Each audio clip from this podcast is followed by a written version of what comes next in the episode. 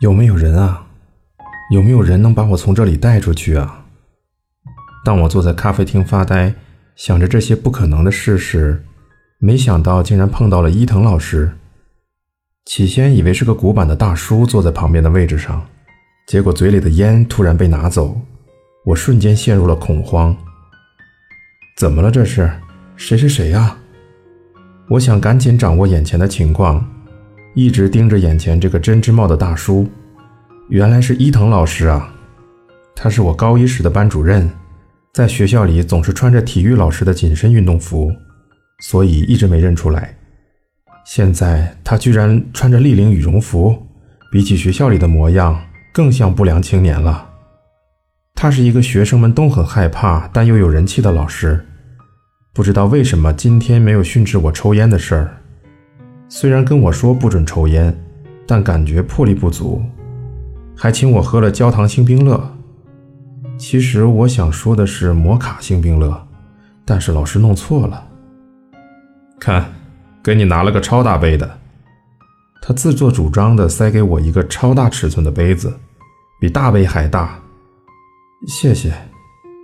我用吸管喝了一口，他一直盯着我，感觉好不自在，真不舒服。他要干嘛啊？好喝吗，香泽祥子？干嘛要叫我全名啊？我小声的回答说：“呃，一般。”啥？好喝，嗯，嗯，那寒假结束以后就来毕业方向指导室。啊，你不是喝了我的饮料吗？什么啊，真狡猾！这是给你上了一课，世上没有比免费更昂贵的东西了。什么跟什么啊？明明是老师你说请我喝的啊！伊藤老师无视我的抱怨，叮嘱了毕业方向指导的时间后。单手拿着拿铁，快步走出了咖啡厅，火大，真让人火大。不过，不过又有一点开心，感觉像被人粗鲁地摸了摸头。现在是高中三年级的十二月份了，我的毕业方向还没决定。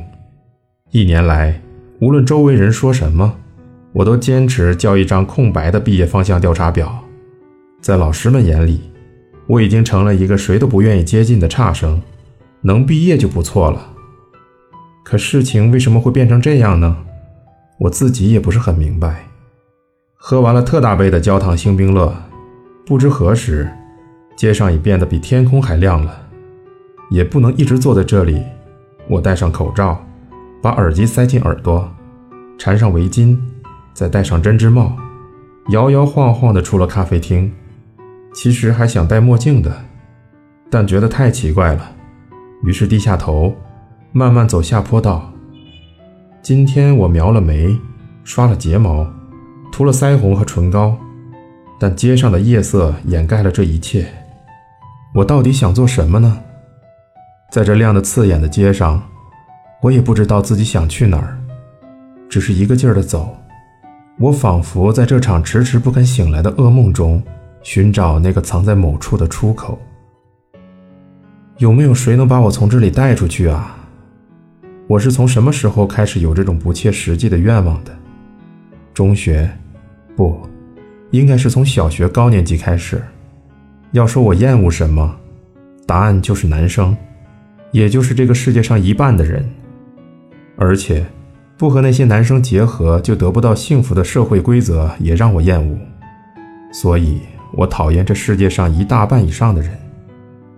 再说了，只是在走廊上擦身而过，就骂别人丑女、母猪、去死，那种生物谁会喜欢啊？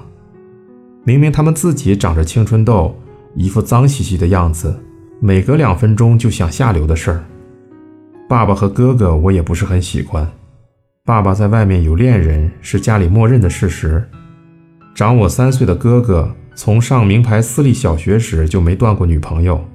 超级现实，还动不动就冷冷地看着我说：“你真是我们家的小孩吗？”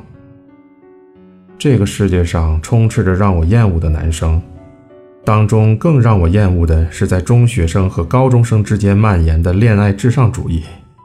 不，现在连小学生都把恋爱当成理所应当的事。